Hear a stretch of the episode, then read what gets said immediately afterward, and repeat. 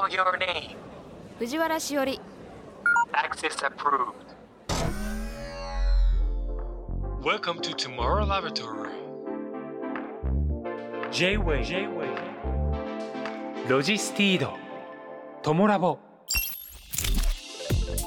J-WEB ロジスティードトゥモローラボラトリー略してトモラボ明るい明日のヒントを研究するラボのチーフ藤原しおりですトモラボは毎回テーマを決めて社会問題をできるだけ噛み砕いて研究していく番組です。ここトモラボにはいろいろなニュースや情報が届いています。その中からテーマに沿ったトピックスをピックアップして研究していきます。このポッドキャストを聞いた後皆さんの生活の中で何かヒントになれば嬉しいです。ロジスティードトモラボ。This program is brought to you by ロジスティード。今回は2023年7月8日にラジオでオンエアした永井幸乃さんをお迎えして研究したイシュー世界のディレクターズカット版です。時勢などの表現はオンエア当時のままお届けしますのでご了承ください。永井ゆきのです。よろしくお願いします。永井由紀乃東京都町田市出身ヘナアーティストエッセイスト生命大好きミスト社会科教員 J-WAVE ジャストアリトルラビンナビゲーター。肌をさまざまな模様に植物で染めるヘナアートに出会い大学在学中に世界各地の路上でヘナを描きながら放浪。ヘナの持つ意味や役割関わる人々について文化人類学的に研究したいと考え大学院ではヘナアートの本場であるインドで現地のアーティストたちと生活フィールドワークを行った。修士課程終了後 JICA の青年海外協力隊に参加しアフリカのマラウイ共和国へ派遣。芸術教育アドバイザーを務めた。帰国後はヘナアーティストとして活動しながら中学校社会科の教員として教育現場にも携わる。ウェブコラムのバイブス人類学。著書として令和ギャルズの社会学などがある。これまで訪れた世界の国は32カ国。今日も素敵なお洋服。これなんと、ま、マラウィ仕立て。そうなんですよ。これね、マラウイのえっと布市場で布を買って、うんそこからあの友達のテイラーさんがいるんですけどテイラーさんに持ってくとマラウィに？マラウイに。そう。デニス君っていうね。そう。へデニス君もともとコンゴ民主共和国の子なんですけど、まあ、はい難民としてマラウイに来てでもうますぎて、まあ、仕立て屋さんとして独立して超売れっ子のもうデニス君あの絵に描いてこういう服が欲しいって言ったら何でも作ってくれるんですよ。えー、そう楽しいですよめちゃくちゃ。ちょっとマラウィ行かなくちゃマラウイ行こう レッツゴーたということで地球上の人間社会のすべてや世界中の国を意味するバンコクなどの意味を持つ世界がまあ今夜の一周なんですけど、えー、永井さんはプロフィールにあったように世界32カ国を訪れたことがあるということなんですけどすごいですね。そうなんです。数えてみたらうん。32カ国になってましたね。これ何年間ぐらいで行ったんだろえっと、う、うん。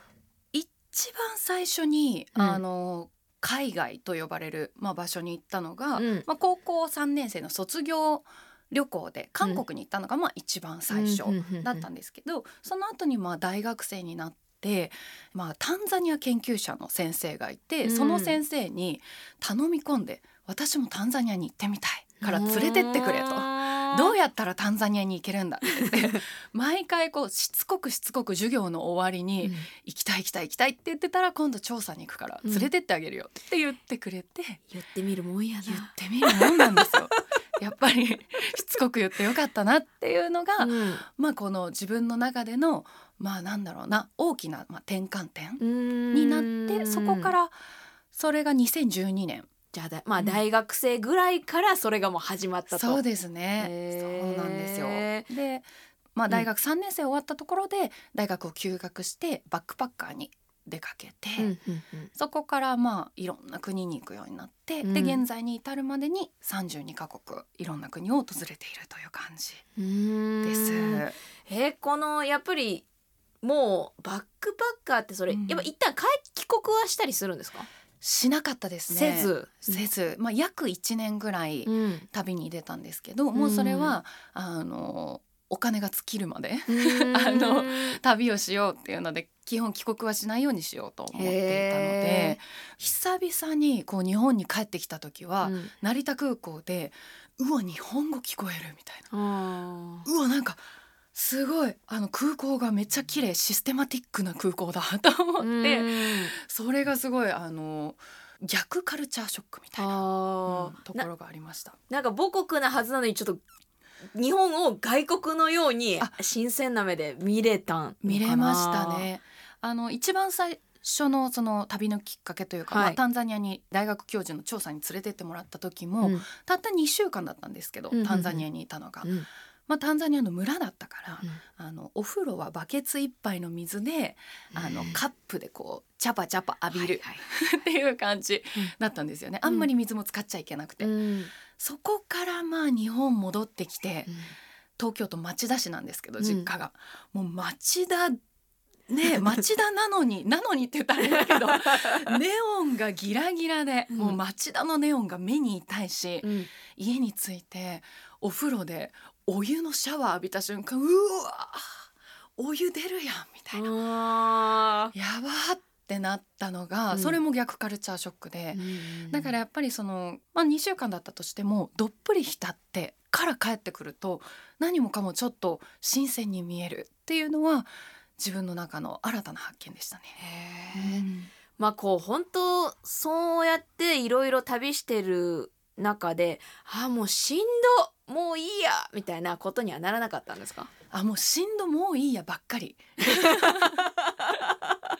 なんかあのまあ私後でねまたインドについては詳しく話すんですけれども、えっとそのバックパッカー中にインドに行った時はい。まあその最初の国がネパール、うんうんでネパールはもうほんとピースフルで大好き。でそこでもまあいろんな出会いがあったんですけどからのインドに行ったらやっぱり結構、まあ、カオスが楽しいみたいなところあるんですよね。でなんかサトウキビジュースが道で売ってたから飲んだんですよ。怖い怖いそう生搾りだったんだよね。怖いでそこからもう胃腸の調子が悪くなってやっぱ体調悪いとメンタルも落ちていくじゃないですか。そうですねでそこからもうずっとスパイシーなフードばっかり食べててもうこれは耐えられんと思って、うん。日本食を食べに行ってうん。味噌汁一杯飲んで号泣して だしってすげえって思って泣いたのはもういい思い出ですね。うん。うん。でもやっぱりそうやってなんかしんどいなって思うけど、32カ国も行ってしまう何かって何なんでしょもともと人間とか民族とかいろんな暮らしを見るのが好きみたいなところがあるから、すごいしんどくてもうコミュニケーションもなかなかうまくいかないけれどもあなるほど。この人たちはこういう意味でこういう振る舞いしてたんだってこうちょっと分かった時う、に、こう地獄の中で宝物見つけちゃったみたいな気持ちちになるんですよね。辛いんだけど続けざるを得ない楽しみみたいな感じ。だからマラソンなんてしんどいけどなんでそんな走ってんのみたいなと一緒走った後の爽快感がたまらないんだっていうのでね走ったり山登ったりみんなしてるわけですからね。多分マラソンで走ってる途中のうんめちゃくちゃ喉乾いた時のポカリうんみたいなのが私にとっては、あなんでインドの人たちこんなに体ベタベタねおんなんかまあ女の姉妹で、うん。もうめちゃくちゃくっついて寝てくるんだろうもう全然寝れないって思ってたらいろいろ調べて、うん。まあ、知識をつけていくとあ身体感がそもそも違うんだと。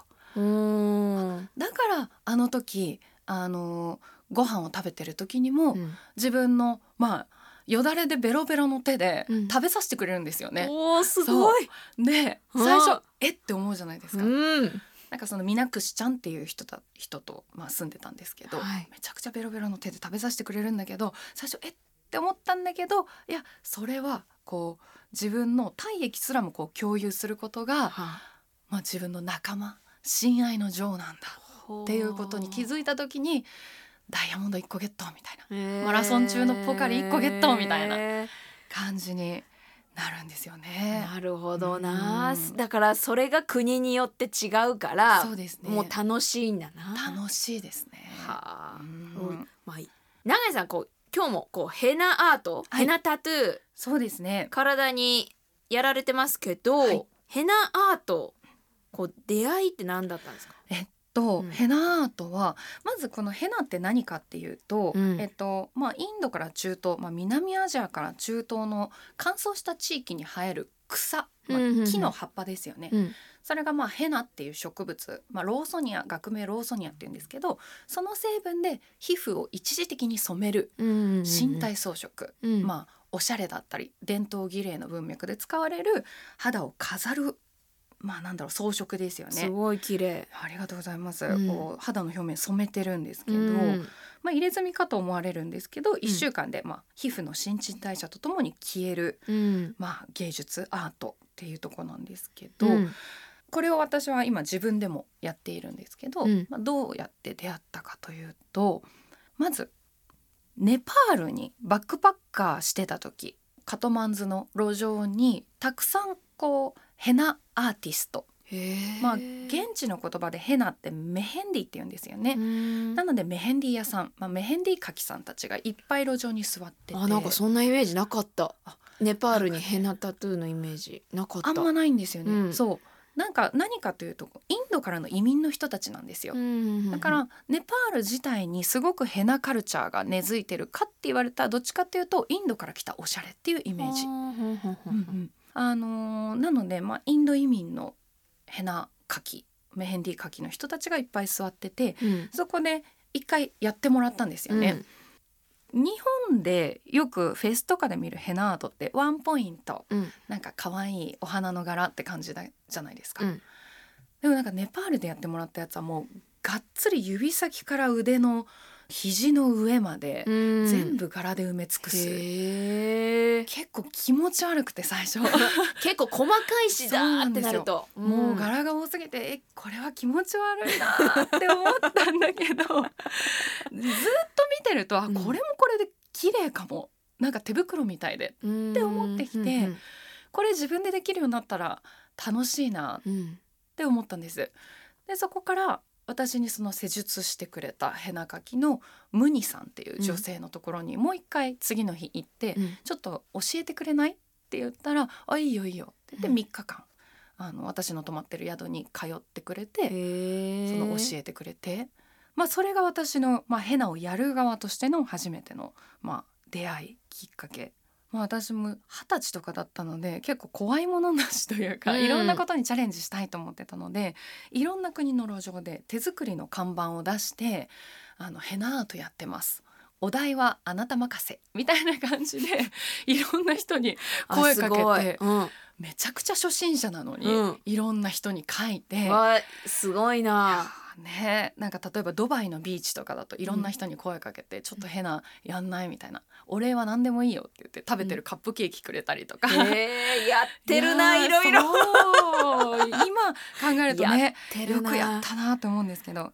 まあだんだんちょっとねなんか例えば1ユーロとかもらえて、うん。それが溜まっていくとご飯代の足しになったりとかして、うんうんうんうん。あとは泊まらせて出会った人たちに泊まらせてもらったりすることあったんですけどうん。そのお礼にヘナをやってあげたりとか。へえなんかそうやって結構ヘナもコミュニケーションツールとしてもやっぱ距離近くこう書いたりするのでうん。仲良くなったりとかしてましたね、それがすごい、まあ、楽しかったですね。いろんな国でやるのが。あー。なんかこう一つ武器を手に入れたじゃないけど、うんうんうん何も持たずに行くのとまたちょっと違うかもなそれ持っていろんな国回るのは。そうですね、うん。なんかやっぱりあの喜んでくれるのも嬉しいですし、うん。あの1週間ぐらいヘナって残るんですよね皮膚に、うんうん。だから私がいなくなった後でもなんかまだ残ってるよみたいに写真を送ってくれたりとかするのもあのまあ同じ時間共有してる感じがしてそれがすごく嬉しいし楽しい、まあ、装飾だなっていうふうに思いますね。うんででまあバックパッカーして終わって日本に帰ってきて、まあ、自分はヘナをやってきたけれども旅の間中。そのヘナっていうものをもっと文化的に知りたい。そしてヘナをやる人たちがどんな生活をしてるのか。あと、うんヘナから見る社会構造とかを知りたいって思ったので、えっと、大学院に進学してインドが、まあ、ヘナの本場の一つでもあるので。そうかそうかそうか、ヘナを研究しようと思ってインドに行ったんですよね。ネパールの次はインド。インド。早めにもうインド来ましたそうなんねですよ、うん。本当はネパールでうん。インド移民のヘナアーティストの研究しようかなネパール大好きだしって思ったんですけど、ちょうど2015年にああのネ地パールでそうそう、うん。地震があったのでそれで行けないってなって、うん。まあでも、まあ、研究するなら本場の方がいいかなとも思ってインドにして、うんまあインドの北西部のラジャスタン州っていうところがヘナの産地、まあ、一番の産地なので、うん。そこの村に行こうかなって思ったんですけど、インドにまあ降り立った初日、うん。デリーでめちゃくちゃ強引なおばちゃんがいたんですよね。うん。私の手を掴んで「お前ヘナやりなよ。ヘナアート。ヘナアートだよ」って言って、うん。片言の英語で喋りかけてきて、うん。で私は「いやいや私もヘナやる側なんだよね」って言ったら「えじゃあ明日から一緒に働こうよ。うち住んでいいよ」って言ってくれて、うん。そこから私はラジャスタン州に行くのをやめて、うん。そのおばちゃん、まあ、インドママって呼んでるんですけどインドママのお家に住んで、寝食を共にして彼らと一緒に働きながら研究をするっていうのをやってました。それどれぐらいいたんですか、インド。えっと合計で6ヶ月、まあ、行ったり来たりしながらでしたね。インド6ヶ月すごいなもううん多分こんな小1時間で話せるエピソードじゃない。本当にたよ。っぷり山のようにあると思うんですけど。はい、はいじゃあちょっと一旦ここではい。まだまだ、あのお話し続けていきたいと思います、はい、永井さん引き続きよろしくお願いします。チャロチャロ何語ですか？ヒンディー語で「行っちゃおう行っちゃおう」みたいな。うん伝わってきた、うん そのチャラい感じが伝わってきまそうそうした次行こうぜみたいな「チャロチャロ」みたいな感じです。よく使うね。はいじゃあ永井さん引き続きよろしくお願いしますよろしくお願いします。続いてはこちらマラウイ共和国アフリカ大陸の南東に位置する南北に細長い国土を持つマラウイ共和国。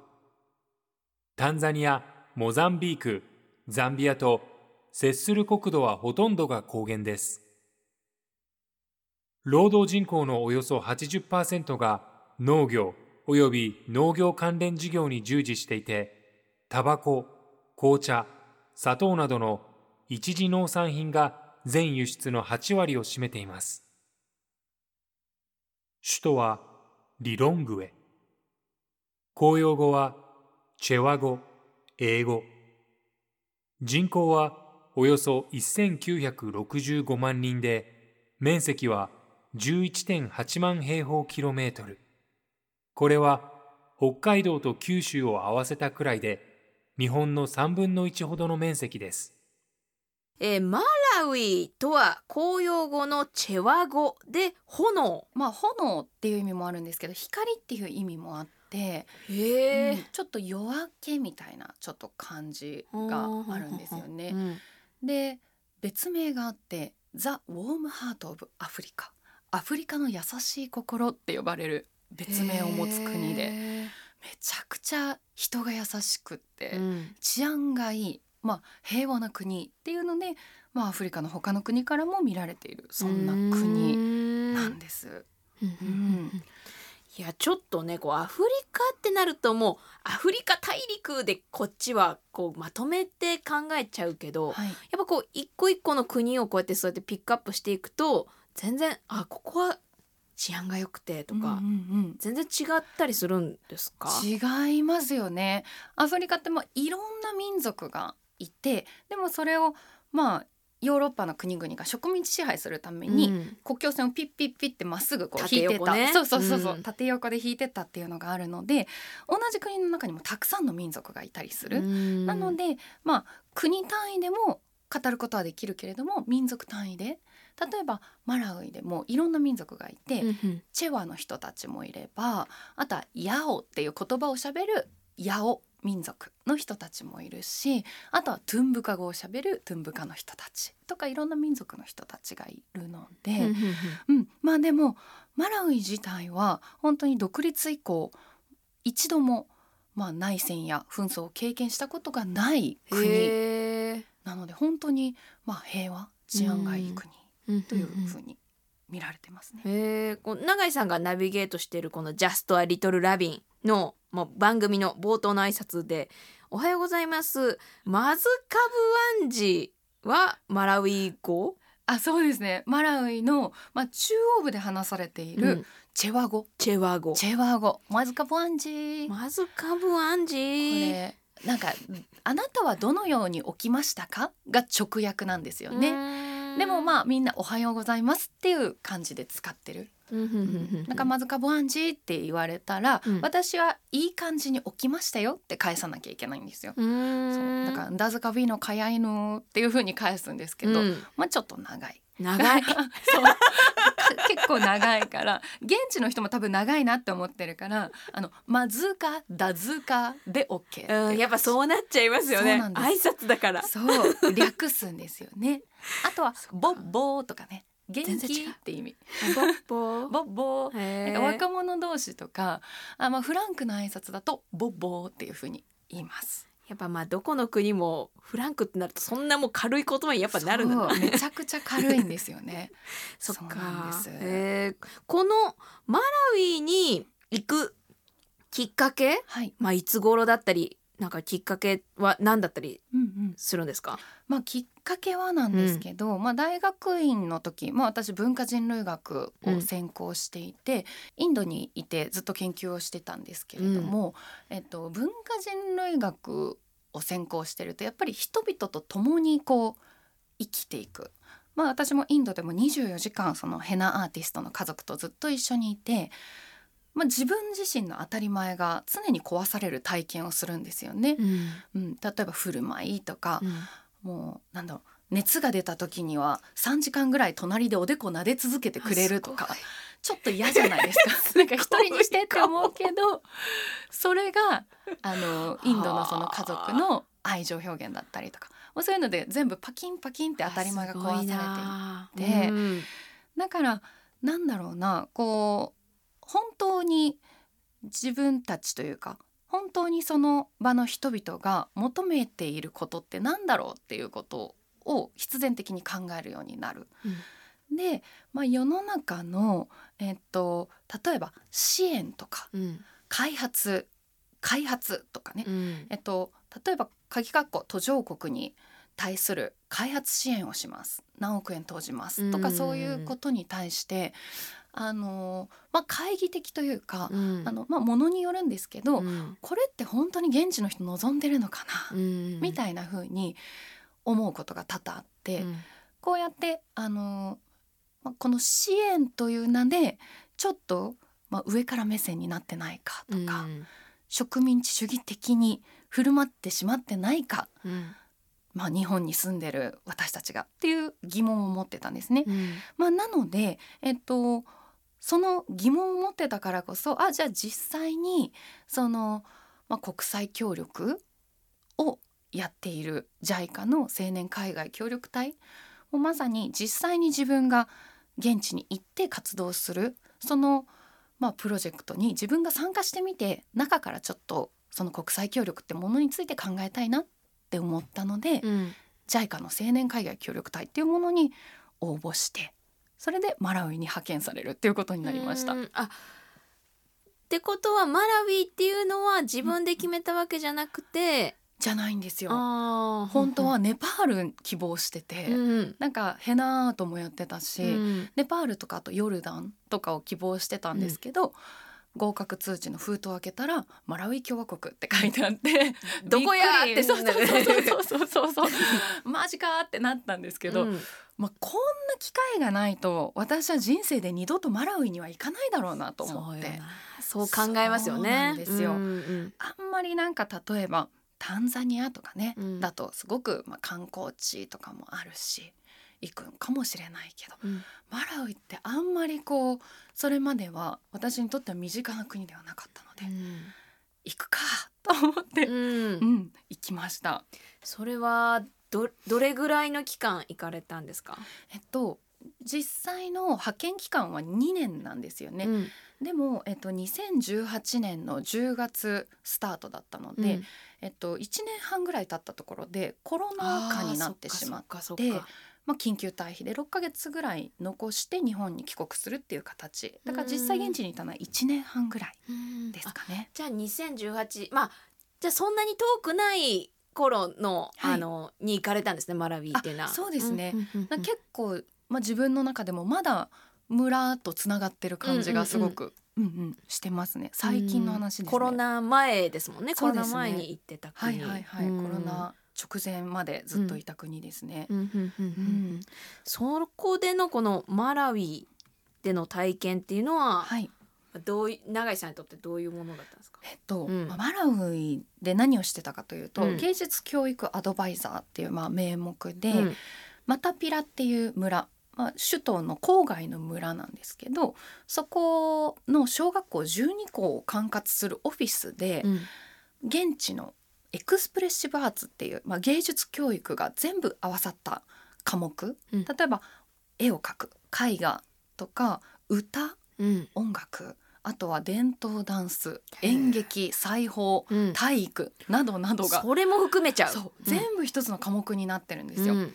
でだから先生たち教えるの難しいんですよね。うん。エクスプレッシブアーツだけめっちゃ苦手みたいな。うん。しかも実技があるから裁縫とかにできないっていう人とかも結構いて、だからまあそういう先生のサポートとかあと、まあ、先生たちが超楽しくそのエクスプレッシブアーツを教えられるようにワークショップをしたりしてたんですけど、うん。まあなんせあの村なので水道とか電気がないんですよね。うん。であとはまあ私はバイクもなかったので、うん。自転車でもちろん舗装なんかされてない道なので、うん毎日約20キロぐらいを20そうやばいんですよ。ボコボコのオフロードを自転車で学校を巡回するんですけど雨季とかになるとかこう小川が増水して川にもう結構ジャブジャブそれをチャリを担いで行かなきゃいけないみたいな。行かなきゃいけないんだ。そうなんですよね。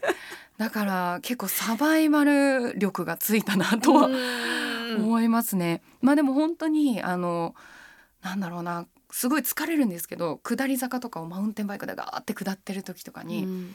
なんて気持ちいいんだと思って、うん。生きてる感があるだろうな。生きてる感ありますねうん。本当に、もう本当に生きてる感がある。あとは、まあ、家そうやって疲れてもう20キロぐらい漕いでもうヘトヘトになって家に帰ると家の庭に100人ぐらい子供たちが集ってるんですよ。私の家の庭に、まあまあいる結な構いるんですよ。ねこれ持ってなくてマジで100人いるんですよ。ライブハウスいいるな。そうなんです、で子供たち何したいかというと、うん。ライブハウスみたいに踊ったりしたい。したいんだ。したい。から音楽かけてって言われたりとか太鼓貸してって言われたりとかあとお絵描きしたいからクレヨン貸してって言われたりとかしてそれで子供たちと、まあ、その仕事が終わった後も日が暮れるまでずっと一緒に遊んだりして一日が終わる。でそこから火起こしをして夜ご飯作ってヘトヘトになって水浴びして寝るっていう感じの生活うわ生きてるな生きてるしてるんですよめね。ちゃくちゃ生きてるいやそうでなんです。まあそういう日々をうん過ごされてて、でまあそもそもその海外青年協力隊に参加するこう目目的というか意思となった、なんかその疑問みたいなものは解決っていうかなんか永井さんの中でどういうし心境に至ったんですか、うーんなんかやっぱり、でもこれって本当にまあ青年海外協力隊もいろんな人がいるから、うん。その個人個人の気の持ちようでも変わってくると思うんですけど、うん。まあ、私はやっぱりすごく現地にいると自分は無力だなって思ううん結構行く前とかはあどうやったら先生たちのモチベーション上げられるかなとかこういうワークショップしようかなとかいろいろ思ってたんですけどまず根本的に火起こせないじゃん。っていうことに気づくんですよね。で火起こせない時にもう初日の夜うわどうしようお腹も空いたしでも全然火つかないって思ってたら近所の子供たちがやってきてくれてもう火をふうふう吹いてなんか火起こしを手伝ってくれたりとかしてもうそういう生活の一から全てをあの村の人たちから助けてもらってうん。生きてこれたんですよね、うん1年半。であのだから本当にいろんなことを村の人から学ばせてもらった。うん。で私がもちろんいることで、うん。彼らもいろんなことを学んだと思うんですけど、うん。私としては学んだ方が大きかった。うんだからこう学び合いみたいなところがあるなと思っていて、だからこうやっぱり一方的に何かを教えてあげるとか支援をするっていうよりもこう実際に現地にどっぷり浸ることってお互いがこう流動的に学び合ってお互いちょっとずつ混じり合って自分自身がこう変化していくんだなっていうのを改めて思ったのでそうだな。まあ最初の疑問が、まあ、何かが解決されたっていうわけではないんですけど、うん。まあ、自分の中での例えばその国際協力とはどういうふうにあるべきかとか、うん。あったらいいのかなっていう考えはまとまりましたね。やっぱりあの現地の人の意思を無視した一方的なこう開発とかについてはやっぱりうん。それはあんまり好きじゃないな、うん。私は。見たからこそ余計。そうですね、うん。うんうん。まあ、クリエイティビティがものすごいので、うん。マラウイの人たち。いわゆる鍵括弧世界最貧国っていうふうに言われてるんですけどマラウイって、まあ、だから物はあんまないんですよね村に。でもすごいのが物ないからこそ何でも手作りで作っちゃう。うん。例えばはしごないな屋根壊れちゃったっていう時にはしごないなってつぶやいたら30分後ぐらいに近所のあのおじさんとかお兄さんたちが「はいできたよ」って言って持ってきてくれるんですよね。裏から木切って。うん。であとは運動会みたいな、まあ、スポーツイベントとかパフォーマンスイベントとかやる時もテントないんですけど、うん。テントも一から木切ってきて建てちゃう。うん。うん、なんかそういうあなかったら買わなきゃじゃなくて作っちゃおうっていうクリエイティブなところがすごくあのかっこいいなと思ったし、う好んきだなって思いましたうね。うん。んだからやっぱ聞いてると、まあ、何がいいとか、うん。あった方がいいとかこうできた方がいいとか、うんうんいいっていうものが違うから、はいはいはいはてどうすることが、うん。うん、なんかそれこそ支援とかいう形になると何をすることが果たして彼らにとっていい嬉しいうん。喜ばしいことなんだろうっていうのを肌で感じちゃうだろうな。う。ん。ね難しいですよね。本当にいろんな立場の人がいるから。うんまあでもなんか本当私は、まあ、文化人類学をやってたのもあってその現地の人たちの中にどっぷり浸かりたいっていうまあ考えの持ち主なのでやっぱりそのもう一番当事者の声をもうみんなが当事者だけどやっぱりそれによって実際に生活が動く当事者の声っていうのは大事にしたいな一人一人の話聞きたいなっていうふうには、うん、思いますよね。まあでもなんかすごい今文化が違うとかいろいろ違うみたいな話はしたんですけど結構日本と似てるところもあって、コミュニケーションの取り方が結構似てるんですよね。何かというとマラウイの人たちって結構奥ゆかしいんですよ。であと空気読むみたいな。で結構シャイでうん本当空気読もうとするんですよね。で一個あのー本当空気読むなって思ったエピソードがあって、私がまあ学校でバタバタバタってすごく忙しい日だったのでバタバタバタって働いててあのもう忙しい忙しいこれもやんなきゃあれもやんなきゃっていう日だったんですよね。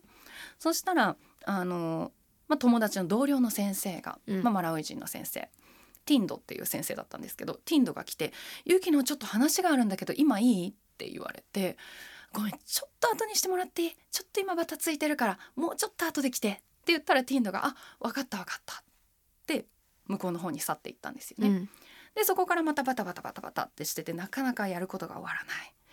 で30分後ぐらいにティンドが私のところに来て「ゆきのちょっと話せる?」みたいな「あうんごめんまだ忙しいんだけどごめん緊急」みたいな、うんちょっと今言ってみて」って言ったら、ティンドが「あのねあなたの家が燃えてるの」って言ってきて 早く言ってよ って思って。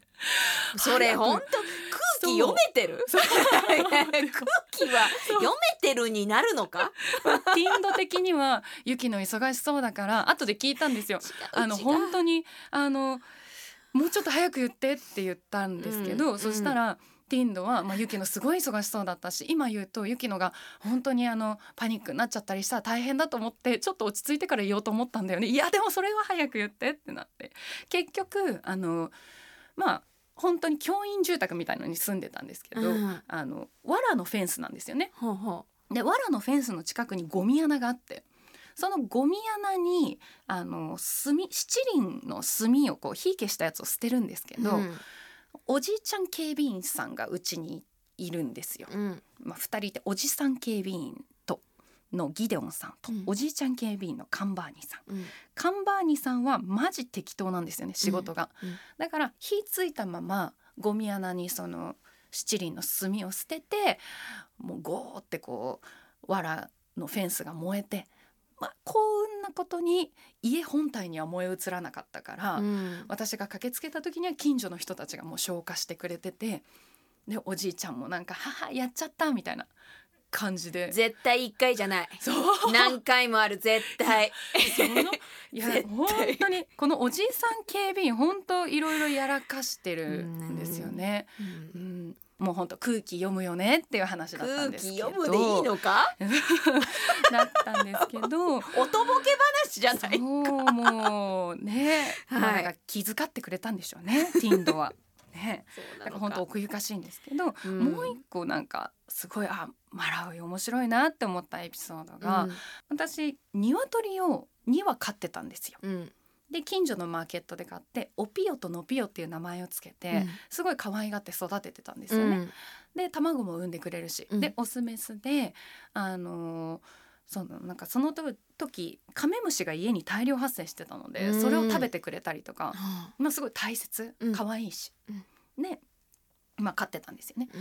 で、まあ、日本に、まあ、コロナ禍で緊急帰国しなきゃいけない。もう1週間後に出てくださいっていううん。緊急の退避だったので、まあ、もちろんその鳥はまあもちろん輸出できないし、うん置いていくことになって、まあ、でも絶対帰ってくるからねちょっとお世話よろしくねってそのおじいちゃん警備員さんとおじさん警備員さんに言ったんですよう。んで、まあ、出国前、うん村の友達から「てかさ鳥さ食べないの?」って聞かれた。うんうんで私はあペットっていうのはちょっと恥ずかしかったんですよ。うんうんなんかみんなにとってはペットじゃなくて、うんなんか家畜だから。うんうんいやでもでも、まあ、今緊急だし、うんまあ、ちょっと食べるとかじゃないみたいな卵用だし、うんっていうふうに言ってだから本当にあのお世話よろしくねって言って帰ったんですよね。うんで日本に帰ってしばらく、まあ、数ヶ月経った時に、村の親友から電話があってうん「でゆきの、うんのうちの鳥がいなくなったよ」うんよくよく調べたら、う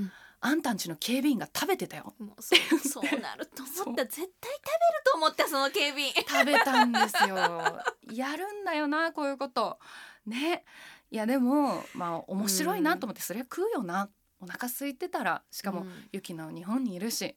えもう全然食べないじゃん。てかいつ帰ってくるの？もう食べちゃおうって思って食べたんでしょうね。ううんん。っていうのでまあ本当まあ、日本だと、まあ、これはねなんかないかもしれない話かもしれないんですけどいやちょっとやっぱ生きてんなって思いました。だからやっぱりその、マラウィで過ごしまあ途中で帰国することにはなっちゃったと思うんですけどそこで過ごしたそのマラウィでのこう経験が今に今の永井さんに生きてることって何ですかね、うん、やっぱり、うん。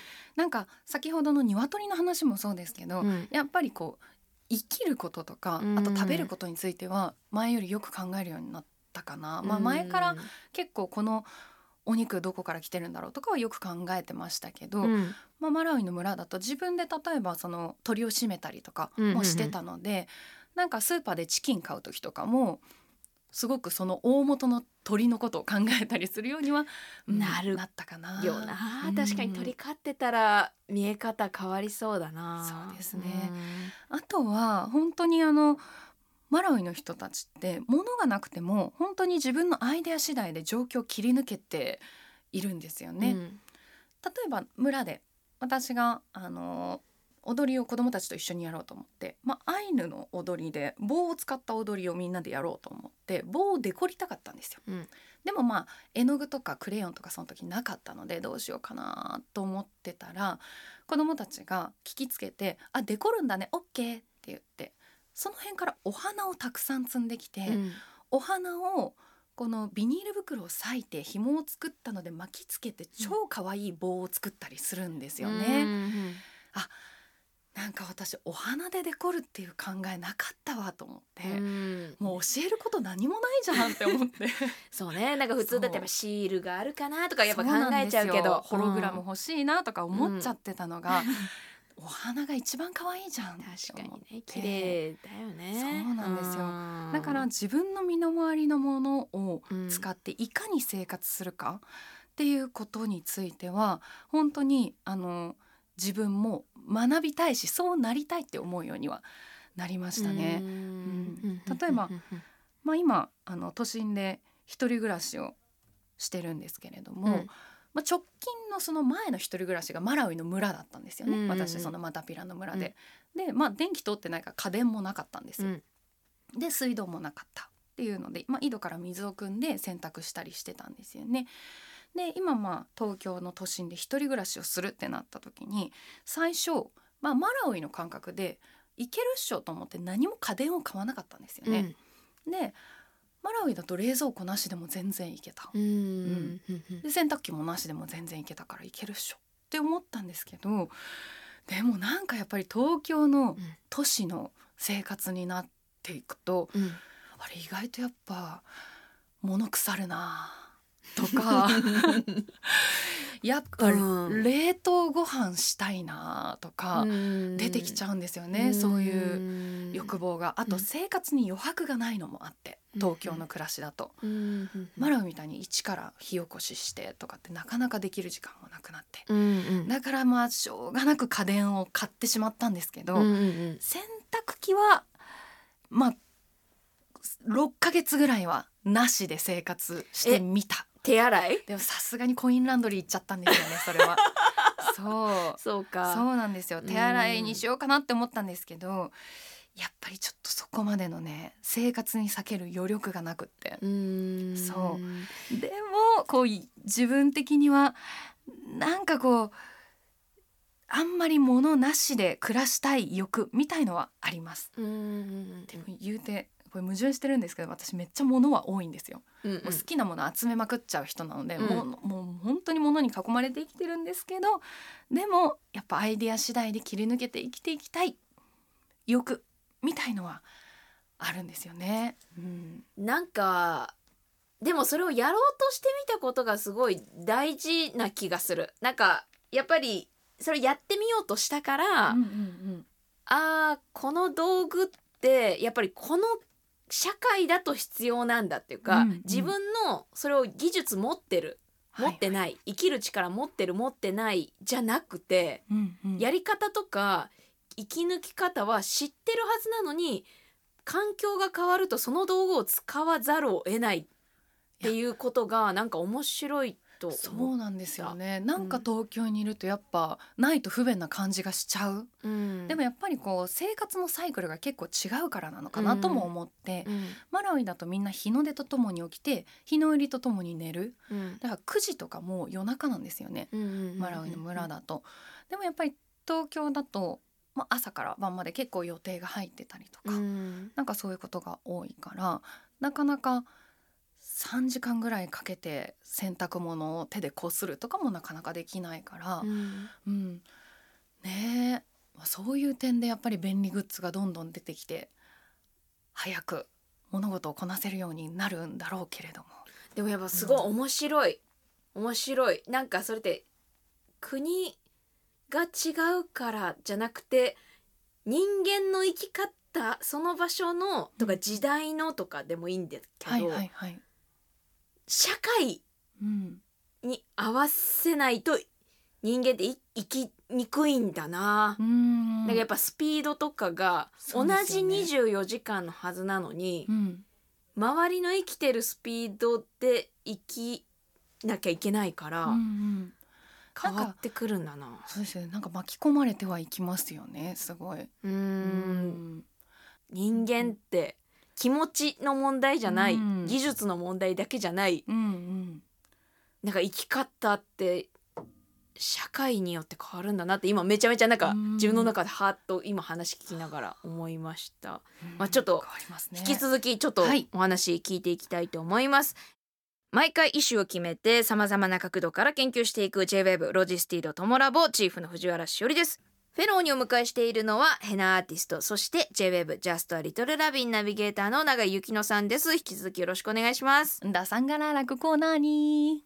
何語ですか？あのチェワ語でチェワ。あのナイス to meet you お会いできて嬉しいです。よろしくみたいな感じの言葉。これはチェワ語でしたか。うんチェワ語なんですよね。ということで今日のイシュは世界です。ここからはこのキーワードから研究してみましょう J-Wave ジャストアリトルラビン YouTube とか SNS とか実はマラウイでも若者はみんなスマホに夢中なんですよね。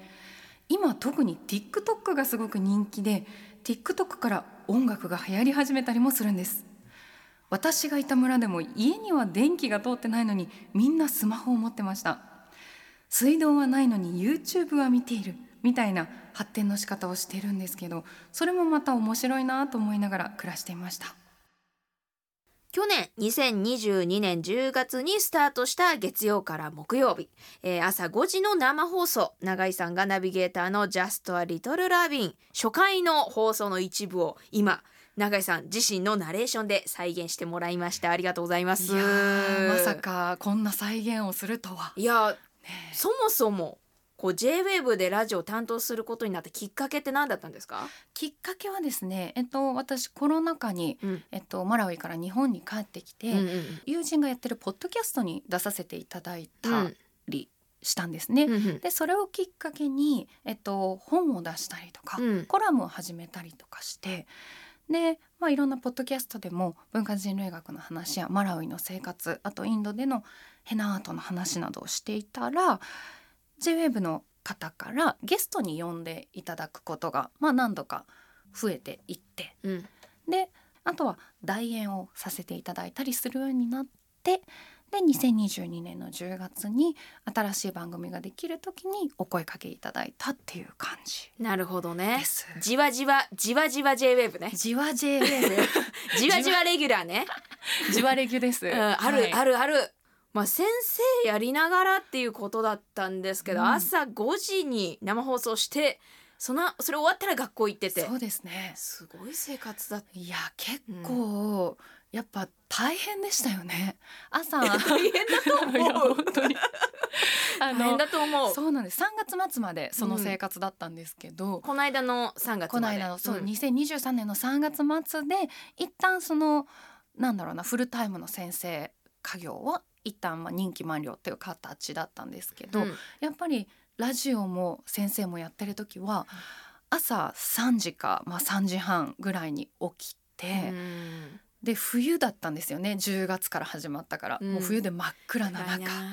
4時にスタジオ入って打ち合わせして5時から6時生放送やって終わったら急いで中学校に向かって担任も持ってたので担任の生徒たちにみんな「おはよう」とか言って、うん。で朝の会でラジオで言ったネタとかを使い回したりとか あのするじゃないですか、うん。うん例えば節分の日は「ねえみんな鬼のパンツってなんで虎柄か知ってる?」みたいなことを言うと「先生サボンじゃないよ。さっき言ってたじゃんラジオで」とか言われるんですよ。でも聞いてたかわいいみたいな。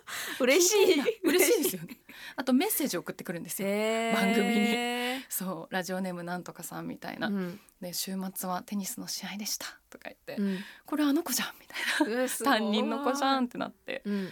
ねえだからそれもすごい楽しいですよね、毎日会ってる子たちとうん。ラジオでもなんかつながってるみたいな。独特な体験だなそれは、うん。なかなかかないですようね、ん。あとまあ自分が子供だったらって思うとなんかラジオやってから学校来る担任の先生やばいなってやばい。やばいけどなんかまあどう生きてもいいんだなっていう意味では、なんか子供たちにとってはいい影響だと思うけどな、うん。なんかそういう生き方もあるんだって目の当たりにうん。なんかできる気がする。いやそう思ってくれたらね、うん。嬉しいな。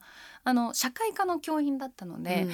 あの自分のなんだろうなマラウイとかインドでの体験とかも社会科の授業の中でみんなと共有したりしてたので、うんあとヘナを実際に書いてみようみたいなね、気へー。候の授業のところとかでうんやったりもしてたのでそれもまあすごいあの自分自身もすごく面白かったですね。うん。うんまた授業やりたいな。あー、うん。そっか社会こういう先生も必要だと思うね。その人人間を感じると思います人間よを感じてもらえうんたら嬉しいですね、うん。本当に。まあこう、うん。そして「ジャストはリトルラビン」番組ですけれども、はい。これどんな番組なんですか、はい、早朝うん。5時から6時、うん。月火水木毎日やっている番組です。で番組ではちょっとした愛をリスナーの皆さんとシェアしながら世界とか日本のさまざまな事柄に触れることで、豊かさってなんだろうとか生きるってどういうことみたいに考えるそういうことを考えるきっかけを、まあ、共有しているそんな番組うん。です。いや本当社会の授業の前に社会の授業みたいなことやってるんだ。ダブル、ダブル。普通に子供の時から社会ってうん。科目名言ってるけど社会ってこうなんか人間社会とかの全て社会ってなんかすごい科目だなって今思っちゃった。そうなんなんかですよ。算数国語算数理科社会って当たり前のように言ってるけど、そんななんか生きてる世界を学ぶ時間みたいな結構壮大 壮大な科目だな。壮大なんですよ。すべてじゃんっていうね。あ社会世界ーね面白いんだよな。だから社会科みんな社会科楽しいよ。うんなるほどね。に。うん。番組の中で先ほどまあ豊かさってなんだろうみたいなことも考えてるはい。みたいなお話されてましたけどその永井さんの中で感じた豊かさってまあ今思う中で何かあります、うん。うんなんか例えば自分の感覚で言う私にとっての豊かさっていうのは私は本当他者と自分がつながっているって実感するときにあ豊かだなって感じるっていうのが個人的な豊かさで、うん。なんか例えばインドにずっといて日本に帰ってきてからもしばらくインド的な相槌が抜けなかったりとか。えインド的な相槌日本だと「うんうん」っていう時に縦に首振るじゃないですか。うんうんううんんうんうん。でインドだと横にカクカクまあ、無理無理、難しい難しい。う。ん出ちゃうんですよ。日本帰ってきた時に「うんうん」って。そんなことできるようになるんだ。ずっとやっちゃうの。そう。だからそういうふうに、まあ、自分と他者まあ人がつながっているっていう感じる時。うん。で自分がなんか、まあ、自分だけじゃなくてやっぱ流動的につながって生きてるんだなって感じる時に自分自身の豊かさを感じます。うん。で世界をめぐって感じた豊かさいわゆる豊かさの違いで言うとやっぱりこう世界の中でさまざまなカテゴリーがあるじゃないですか。うん。先進国途上国うんとか、マラウイでいうと世界最貧国。国の経済の40%を国際的な支援に頼っている国なんですよね経済的に。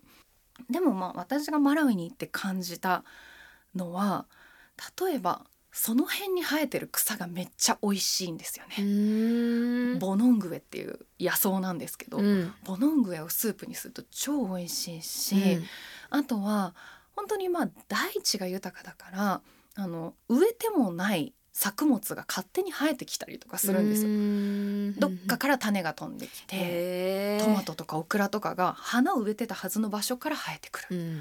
でそれを収穫して食べる。へえお金はないけど超豊かだなって思って、うん。それは何だろうな。いわゆるその国際的な経済的な指標にとらわれない豊かさまあ例えば大地の豊かさだったり生活のじ時間に余白があるっていうのも私は豊かさだなっていうふうにも感じましたし、うんだからこう国際的に決められた価値基準的な豊かさじゃない豊かさって本当にいろいろあるなっていうふうに、うん、なんか感じています。で、うんそれはでも一人一人にとっても違うだろうし、ね、例えば藤原さんにとっての豊かさって私にとっての豊かさと違うだろうし今豊かめっちゃ自分豊かって感じる時それぞれ違うだろうなっていうのを私は大事にしたくっていわゆるこれがないからあなたは豊かじゃない。